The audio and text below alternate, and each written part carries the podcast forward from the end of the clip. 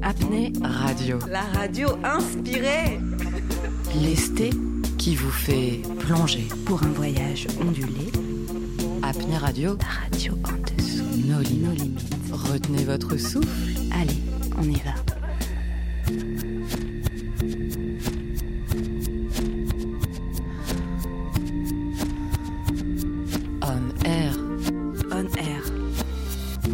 Épisode 3.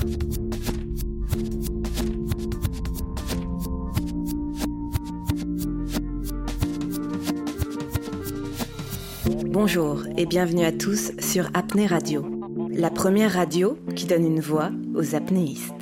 Et pour ce dernier épisode, on y accorde leurs âmes d'artistes. Une proposition d'Élodie Landemaine et d'Aurore Gorlier, fabriquée pendant le confinement. Direction l'essence de la Terre, là où la Seine est sous la mer. Réactivez vos réflexes d'immersion. On vous emporte dans un plongeon. Un plongeon qui flirte avec l'infini, l'infiniment grand, l'infiniment petit. Laissez-vous à présent avaler par le ventre du monde.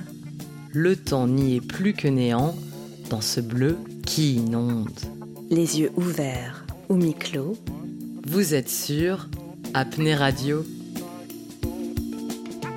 L'apnéiste plongé vers les abysses disparaît. À sa remontée, au firmament, il renaît. Mais pourquoi? Quelle sensation éprouve-t-on lors d'une plongée? Les apnéistes nous racontent cette sensation illimitée, ce sentiment d'unité. Dans Apnée Radio, leurs mots trouvent un écho. Et on les retrouve dans On s'écoute, une carte postale sonore originale. Une question, un flot de voix.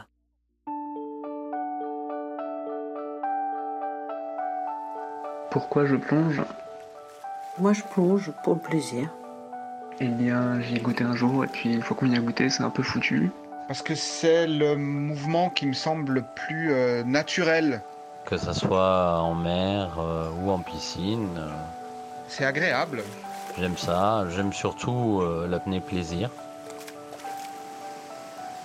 Le premier plaisir de la plongée, et notamment de l'apnée, c'est La liberté de mouvement, avancer, descendre, voler euh, la pesanteur, euh, la glisse, dans les trois dimensions, la tranquillité, la quiétude, euh, le silence. et naturellement euh, le plaisir de découvrir un monde auquel on n'a pas normalement accès. Dans un monde idéal, pour moi, tous les sports se feraient en pleine nature. C'est euh, un moyen d'observer la nature qui, qui nous entoure. Eh bien, si je plonge, je pense que c'est pour continuer à explorer euh, de manière libre, plongée libre, donc free dive, euh, pour, euh, pour aller chercher quoi? Euh, mes ressentis, c'est quelque chose que j'ai j'ai assez peu. Euh, je pense que je suis un peu blindé émotionnellement. une voie sur laquelle on s'engage? un retour sur moi-même euh, et une connexion avec le grand univers. Et c'est aussi ça. C'est pas la voie sur laquelle s'engagent les autres qu'on essaye de suivre, c'est la sienne. C'est aussi ça plonger.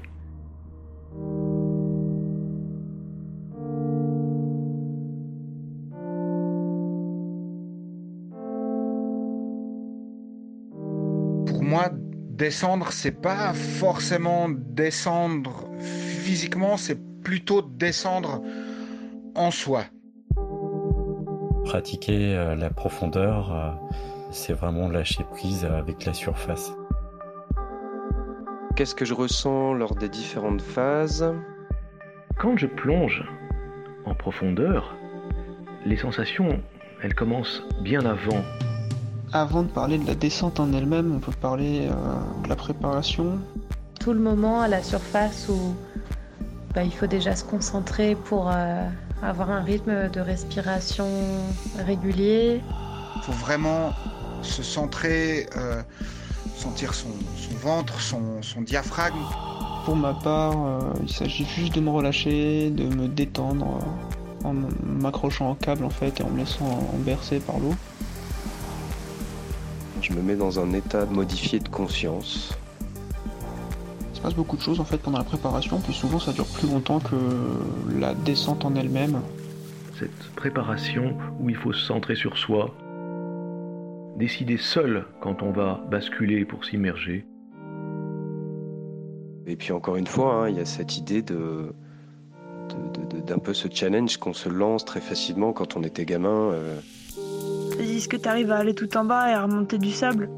C'est l'aventure, quoi. Tu es en train de d'aller essayer de, de découvrir plein de choses. Aujourd'hui, c'est jusque où tu peux aller en profondeur.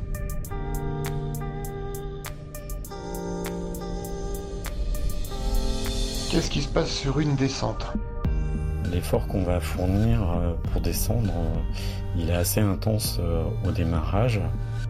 C'est pas toujours facile hein, de faire de l'apnée profondeur. C'est assez technique. Soit ça se passe bien, soit ça se passe mal. Quand ça se passe mal, curieusement, c'est là qu'on a le plus envie de performer. c'est très étrange. L'idée de base étant que c'est comme dans tous les sports, euh, pour arriver à performer, il faut pouvoir être en pilote automatique. Mes sensations, c'est que ce n'est jamais pareil. Et c'est ça qui est intéressant, à chaque fois ça change. Une fois ma dernière inspi, j'y vais.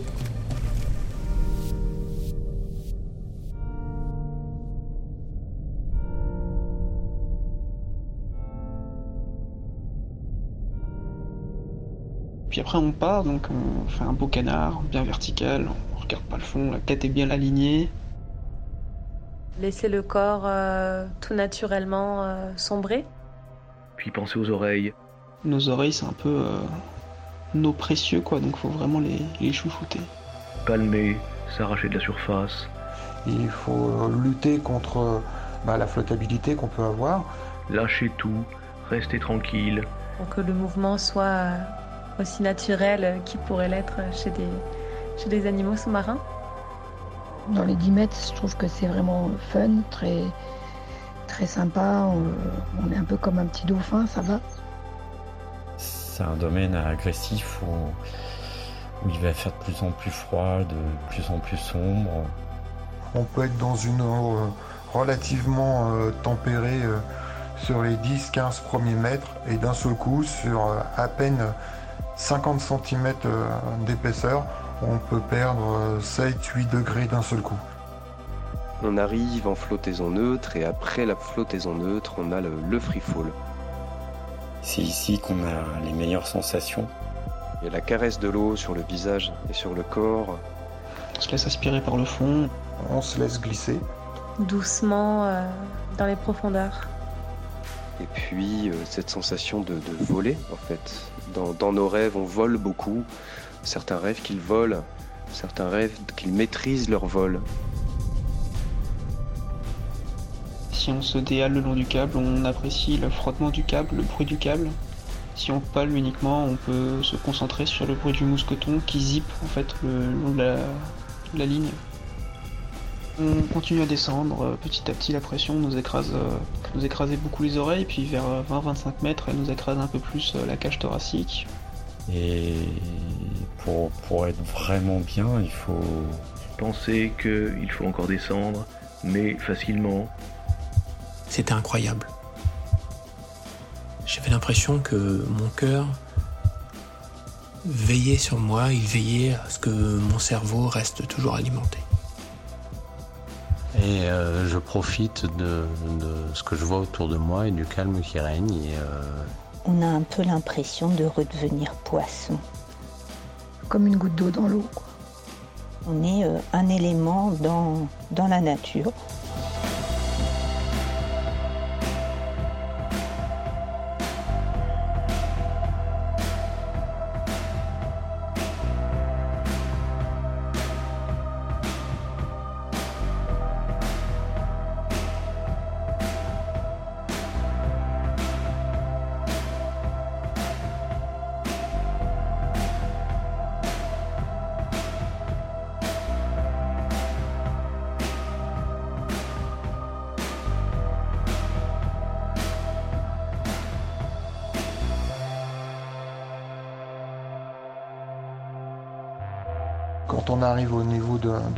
Souvent matérialisé par un flasher, parce que on va être dans des endroits un peu, un peu sombres.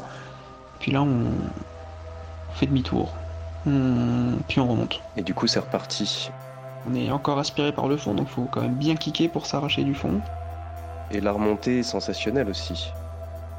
Entre 20 et 15, on... on sent un peu de chaleur au niveau des poumons. Les poumons retrouvent leur, leur volume petit à petit. On sent que l'eau se réchauffe aussi. On a euh, cette remontée qui se fait sans force et tout en douceur. Puis sur les derniers mètres, on arrête totalement de palmer, on profite de la flottabilité positive. C'est vraiment une sensation de légèreté et je dirais d'euphorie. On se sent tout léger comme une petite bulle qui remonte à la surface. Et puis, regardez les bords ondulés quand on remonte tout doucement. Jusqu'à la lumière. Qui reflète sur la surface les rayons du soleil qui, qui transpercent les vaguelettes. C'est des trucs qui m'ont toujours euh, hypnotisé, je crois. Lorsqu'on remonte et qu'on retourne à la, surface, on voit nos, nos buddies, nos apnéistes de sécu qui nous attendent. On va expirer, on va réinspirer une bonne goulée d'air euh, frais. Et puis on regarde les copains, on a un grand sourire, on a un grand smile, et puis on, on est content de nous. Il y a un petit côté magique. On est descendu, on est remonté, on a fait notre petit voyage. Mais en même temps, euh, bah merde, c'est déjà fini quoi. Bon, et eh bah c'est tout. Une fois que j'ai ces moments pour moi, je peux être mieux aussi avec les autres, être plus présent. Parce que ce moment de présence en soi, il se, il se propage ailleurs. Ailleurs, c'est bien dans cette béance que tous nos participants nous ont aspirés. Allez, on y retourne et on continue d'étirer l'entretemps. Pour ce troisième épisode d'Apnée Radio, on vous propose de plonger dans les mondes intérieurs d'Adrien Loisel et de Clément Le Saffre. Deux sensitifs que l'apnée inspire. L'un est parallèlement musicien et parapentiste, l'autre est un artiste visuel qui sort tout juste son livre rétrospectif Under and Above, inspiré de ses visions en apnée. Quittons à présent la surface pour d'abord découvrir Adrien. Apnéiste, parapentiste et même musicien, Adrien Loisel, c'est ce petit bonhomme qui vous ouvre les portes de sa boutique Apnée, chasse sous-marine et triathlon à Paris. S'il est responsable de cette boutique, c'est qu'il voulait être avant tout proche des apnéistes. Après six ans d'apnée en club, il préfère se consacrer à l'encadrement. Il est aujourd'hui instructeur AIDA et prépare le niveau de moniteur-entraîneur fédéral premier degré. Partager sa passion pour l'apnée, c'est sa vocation. Et pourtant, ça n'a pas toujours été si évident. Je ne pense pas avoir de prédisposition génétique à pratiquer l'apnée. À vrai dire, j'ai un volume pulmonaire plutôt moyen et voilà, quand j'ai commencé l'apnée, j'étais très très mauvais nageur. Euh, c'est d'ailleurs le cas de beaucoup de personnes. Hein. On a énormément de débutants qui s'intéressent à l'apnée et qui sont pas forcément bons nageurs et qui apprennent à aimer l'eau à travers l'apnée. Le dépassement de soi en apnée aujourd'hui dépend beaucoup plus des hum, frontières euh, qu'on se met nous-mêmes vis-à-vis de ce qui est possible ou pas. Beaucoup se disent que deux minutes c'est pas beaucoup, alors qu'en fait, bah, tout le monde sans prédisposition, mais avec euh, un entraînement correct, peut faire 4 minutes aujourd'hui. La performance dans l'eau chlorée de la piscine, ce n'est pas ce qui le fait vibrer. Car ces sensations si puissantes et élémentaires, il les retrouve avant tout dans le silence des grands espaces. C'est des sports où on va être un observateur silencieux de son environnement on prend le minimum d'avantages. Bon, en apnée, on prend l'avantage euh, matériel euh, avec éventuellement des palmes, euh, un masque, une protection thermique, mais pas plus. On reste à notre place d'humain avec nos poumons limités. En parapente, on va avoir un chiffon au-dessus de la tête qui va nous permettre de voler. Mais on va devoir apprendre à gérer l'environnement, donc lire les courants ascendants.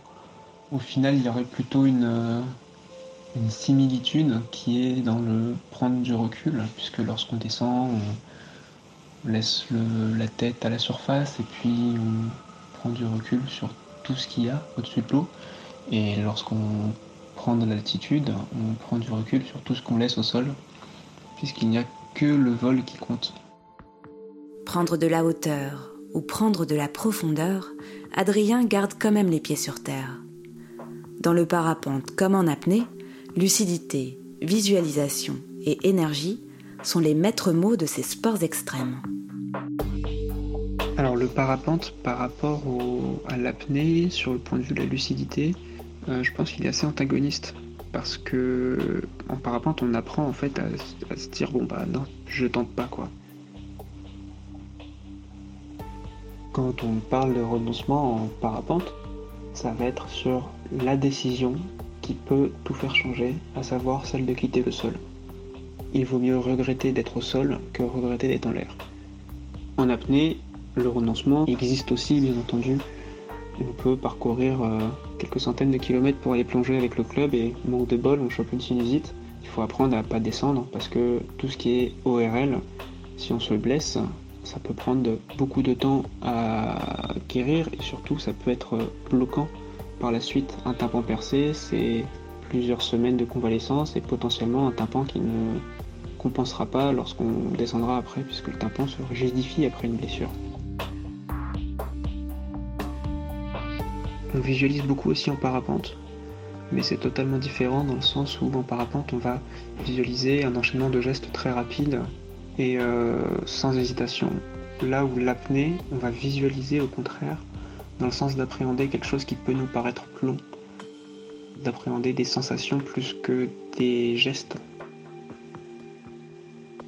Pour ce qui est de l'énergie à mobiliser, je dirais que dans ma pratique, tout du moins, le parapente comme le comme l'apnée sont des sports de flemmard. Euh, hmm, même si oui, une apnée va demander un effort à mobiliser, faire décoller sa voile, ça va demander un effort mobilisé. C'est quelque chose de très court, on n'est pas sur de la course de fond ou quelque chose comme ça. Une fois qu'on est en l'air, on n'a plus qu'à profiter de son vol. Une fois qu'on est sous l'eau, on profite de la coulée.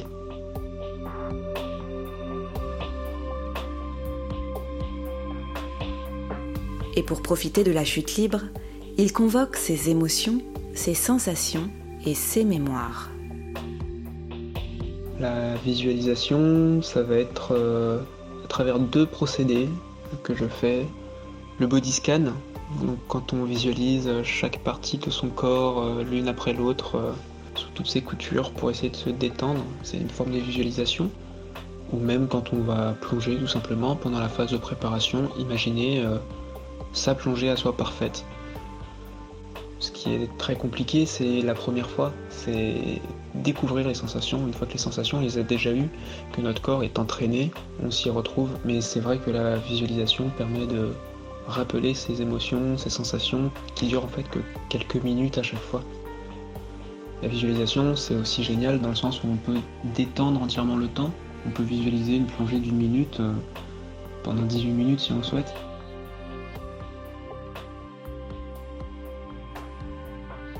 Mais avant de descendre, ce sont ses oreilles si précieuses qu'il préserve. Sa touche à lui, c'est de visualiser ses apnées comme on composerait la partition d'une mélodie. L'apnée et la musique, euh, d'un point de vue chronologique et émotionnel, c'est assez proche. Une apnée, ça dure quelques minutes. Un morceau de musique aussi, généralement.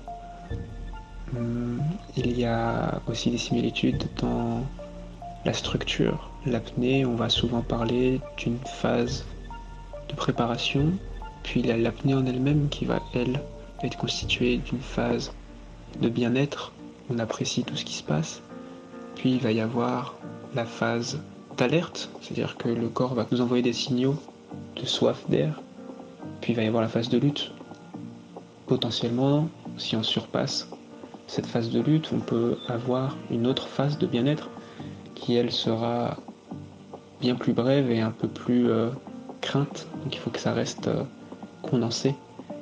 Puis il y a la phase où on va reprendre son souffle. Une musique, ça reprend un petit peu ce schéma. on va avoir l'introduction, on va avoir le thème principal, puis petit à petit des éléments qui vont venir euh, agrémenter tout ça, puis une phase un peu d'apothéose, puis un retour au calme. Au final, c'est assez similaire, une apnée et une musique. Et pour un auditif, ça fait quoi d'être immergé? Comment un musicien perçoit le son d'ici-bas? Je décrirai pas la sensation auditive, euh, du moins l'ensemble des sons que j'entends dans l'eau sont pas forcément agréables. Puisque le, son se propage bien mieux dans l'eau que dans l'air. Alors après, il y a un petit problème aussi, c'est que je suis euh, très sensible des oreilles, c'est-à-dire que j'arrive à discerner des sons pas forts du tout, des gens entendent normal. Euh, au milieu d'un brouhaha incessant, donc je suis vite euh, surchargé mentalement par, les bruits et sous l'eau c'est c'est vite insurmontable pour moi d'un point de vue auditif. Donc je, capte un énorme brouhaha avec un mélange de gravier sur le fond de sur le fond de l'eau, le clapot des vagues, le copain qui fait un canard absolument dégueulasse et qui, tape comme un bourrin sur la surface, et moteur de bateau, le vent aussi parfois. Je m'accroche, on va dire, à des bruits qui me rassurent. Les bruits qui me rassurent, c'est euh, cette ligne d'eau, cette ligne de vie en fait, le long de laquelle on descend. C'est euh, le bruit de ma longe qui va coulisser. C'est le bruit que va faire mon apnéiste de sécurité lorsque je remonte pour me signaler qu'il est en face de moi alors que j'ai les yeux fermés ça dépend vraiment du rapport qu'on a avec Louis. Moi, j'ai beaucoup de mal du coup à entendre énormément de choses d'un coup, puisque je suis en perpétuelle analyse. Euh, chaque bruit a son importance, et si on me sert tout d'un coup, c'est euh, juste insurmontable, quoi. Ça fait vraiment beaucoup. Euh, émotionnellement, c'est dur, mais c'est pas une bonne émotion. Alors que lorsqu'on part de quasiment rien, et petit à petit, on construit une, euh, un tout. Et bien là, j'ai une très forte émotion. J'ai les poils qui se hérissent. Euh, je suis en extase, tout simplement. Et ce qui aurait pu être douleur est en fait plaisir.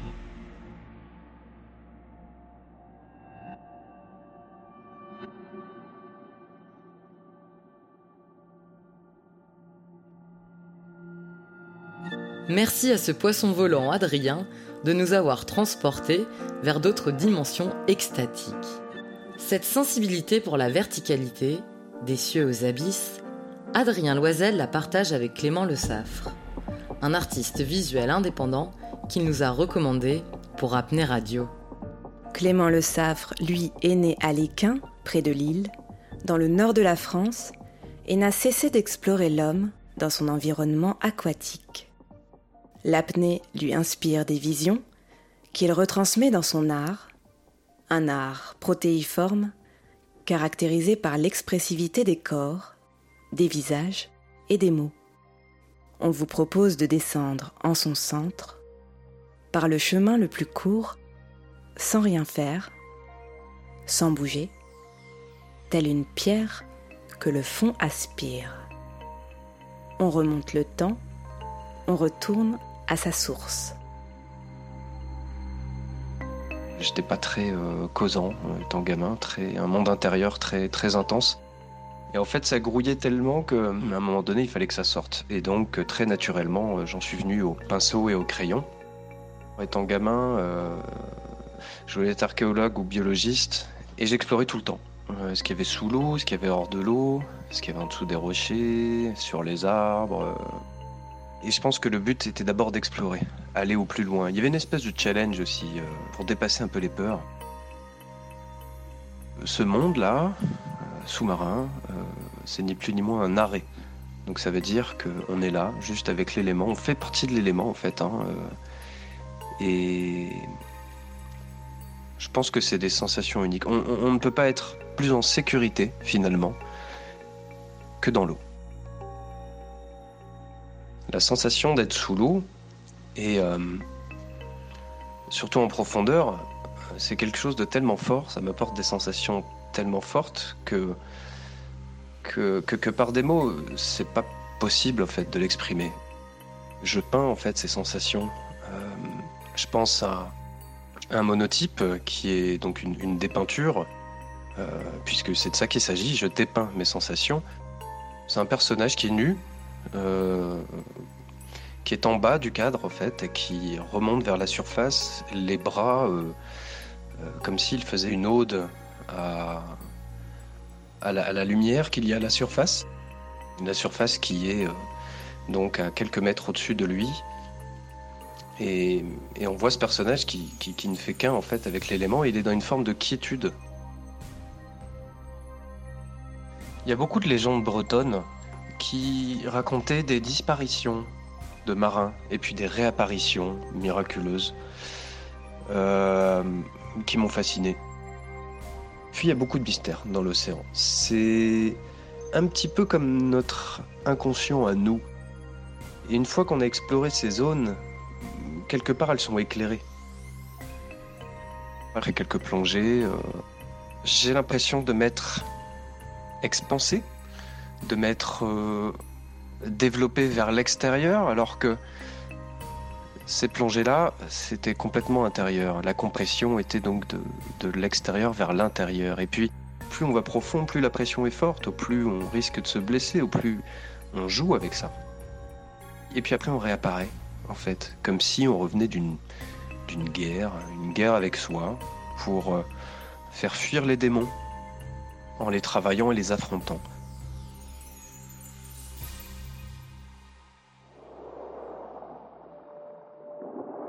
Et en remontant, on sait qu'on a réussi.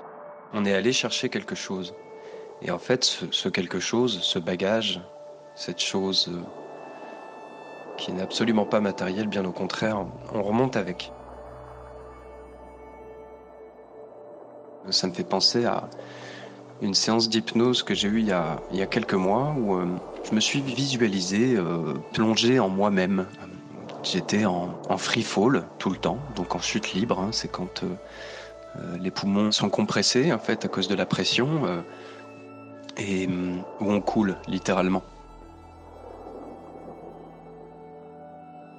J'étais dans cette position et puis arrivé à un moment donné, je suis arrivé au fond et en fait le fond c'était une espèce de pièce arrondie, pas d'angle.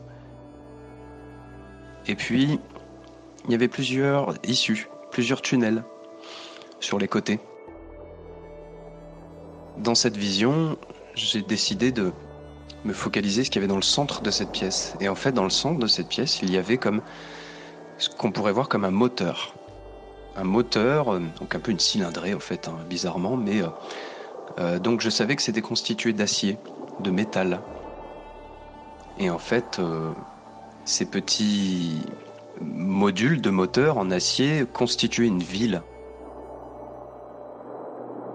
Le but était d'attraper en fait ce plateau sur lequel était présentée cette ville pour ensuite l'emmener à la surface avec moi. Et en fait, euh, c'était vachement lourd et je pouvais pas. Donc ce que j'ai fait, c'est que je l'ai laissé. Je me suis dit mais à quoi bon euh, l'embarquer avec moi? Il est bien là où il est. Donc euh, et, et, je l'ai laissé. Je suis remonté sans. Mais quand je suis remonté sans, eh bien je l'avais vu, je l'avais découvert, je savais qu'il était là. Donc cette image-là, c'est un peu l'image de, de quand on remonte avec quelque chose qu'on a été voir et qu'on a été saisir, qu'on a été comprendre. Et, on remonte donc euh, léger, puisqu'on remonte sans ce, tas de ferraille en quelque sorte. Et donc je compare cette vision que j'ai eue en hypnose avec euh, avec l'émotion, en fait, l'émotion, cette chose qu'on va remonter à la surface.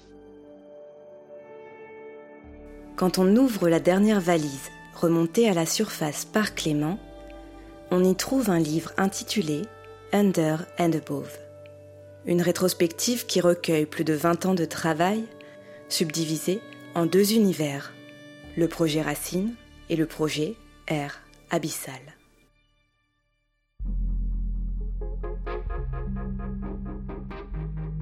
Le projet Racine, c'était au départ la partie émergée de son œuvre. Au gré de ses voyages, en France, Norvège, Belgique, Canada et aux États-Unis, il a pu photographier et projeter entre 3 et 400 visages. Des interventions poétiques ne laissant aucune trace, si ce n'est une photo prise le temps d'une projection en pleine nature. Un bel hommage au visage des gens de la mer, avec une idée, celle de connecter l'homme à son territoire émotionnel. J'ai toujours été attiré par les maritimes. Et, donc c'est en toute évidence que euh, les gens que j'ai rencontrés étaient des, gens de l'eau, du peuple de l'eau en quelque sorte. Les Amérindiens étaient un peuple de pêcheurs. Et puis tous les Canadiens que j'ai rencontrés sur la route pour aller rencontrer ces Amérindiens, ces Premières Nations, étaient aussi des habitants des maritimes. Bruno en Bretagne l'était aussi. Alors Bruno, c'était un, plongeur en apnée qui plongeait euh, sur le petit port du Brézélec. Et j'ai attendu qu'il remonte hors de l'eau pour échanger euh, par rapport au fond marin, à l'apnée, notre passion commune. Et puis très vite, on a tissé des liens. Et hum, j'avais mon appareil photo, et puis alors qu'il avait les cheveux encore mouillés et qu'il était encore dans sa combi, je l'ai pris en photo, je l'ai pris en portrait. Et puis après, on a, on a gardé contact. Euh, et je suis revenu sur le lieu où je l'ai rencontré. Et je l'ai projeté exactement, mais vraiment exactement, à l'endroit où il était en train de plonger, sur euh, un rocher euh, sur lequel il s'est appuyé à un moment donné pour, pour se poser 30 secondes. Hélène en Norvège, ça a été une rencontre forte, puisque c'était une ancienne biologiste marine qui avait les outils pour euh, prélever du plancton et puis l'observer au microscope, puis le prendre en photo. Et en fait, grâce à elle, j'ai découvert un peu ce procédé. Et, ensemble, on a exploré le plancton et, et j'ai pu projeter, ce plancton, ensuite, sur des lieux qui faisaient sens, et même sous l'eau. J'ai pris le visage d'Hélène en photo, et je l'ai projeté sur un lieu euh, euh, tout près de son habitation, en fait, là où elle venait très souvent se ressourcer, sur, euh, sur une plage norvégienne.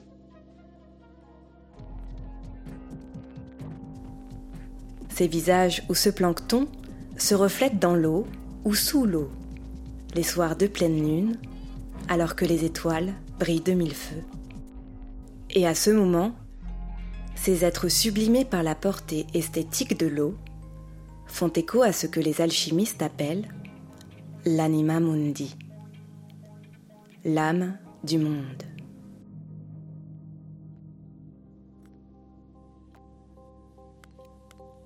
Dessus, dessous, dehors, dedans, le regard de Clément nous fait perdre nos repères, et lorsqu'on ouvre la deuxième porte de son univers, on ne sait plus si ses corps sont plongés dans l'eau ou dans l'air. Le projet Air Abyssal, c'est une série de monotypes où il dépeint ses sensations dans le milieu aquatique. La vie est vachement bien faite parce que en 2016, j'ai fait ma première résidence de création à l'imprimerie nationale euh, du côté de Douai. Euh, et puis un artisan là-bas qui travaillait et qui m'a transmis beaucoup de savoir-faire m'a proposer une encre bleue, en fait. Et ce bleu, c'est un bleu de Prusse. La l'onctuosité apparente, c'est déjà beau à voir tel quel, mais alors la, couleur, moi, me ramène vraiment euh, aux, abysses et, à ce que je vois, en fait, depuis la surface. Une fois que j'ai ma toile blanche, en vérité, la mienne est bleue, puisque je pars du bleu, euh, je me concentre et en fait, je, plonge mes yeux dans ce bleu et euh, parfois je ferme les yeux et, je visualise. J'ai une vision. Comme à l'apnée, on visualise un peu notre plongée. Et bien là, c'est exactement la même chose. Je visualise mon, sujet qui intervient. Il arrive par flash parfois. Il arrive parfois comme une, une nappe douce et enveloppante. Et puis, euh, euh, une fois que elle est claire, cette vision, et ben c'est parti. Mon doigt arrive sur la plaque et c'est à ce moment que, que, je commence à, dépeindre donc. Parce que c'est de ça qu'il s'agit de manière euh, première, enfin physique du terme, c'est que je, dépeins, j'enlève la matière, mais je dépeins aussi mes sensations et mes, ressentis.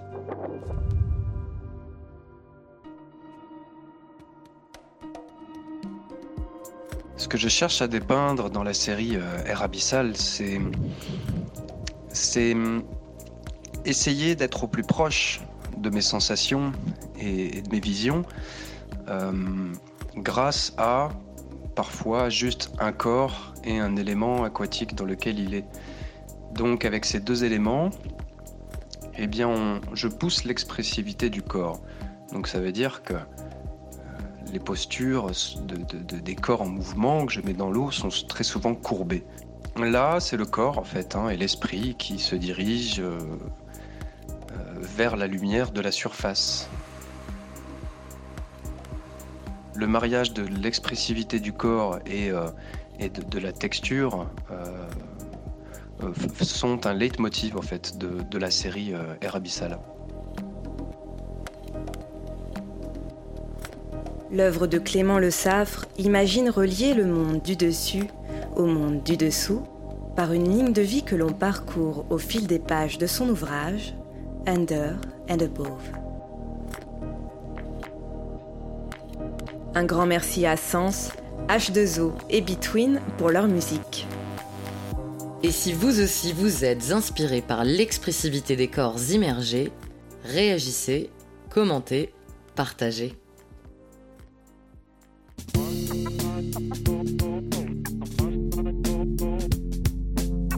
Apnée Radio, c'est une plongée libre en duo. Et comme les marins qui disparaissent et réapparaissent, il est à présent l'heure pour Apnée Radio de s'évanouir. Libre au courant de porter notre radio et de peut-être un jour la faire rejaillir des flots. Un grand merci à tous les participants, les artistes et à Nico Planck, notre technicien en chef. Sans oublier une petite dédicace à notre association d'apnée à Vélizy Villacoublé. Merci à tous de nous avoir suivis.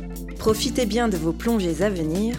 Et si vous n'y avez pas encore goûté, on espère vous avoir donné l'envie d'y succomber. C'était Aurore et Elodie au micro d'Apnée Radio. Et pour la dernière, ventilez bien.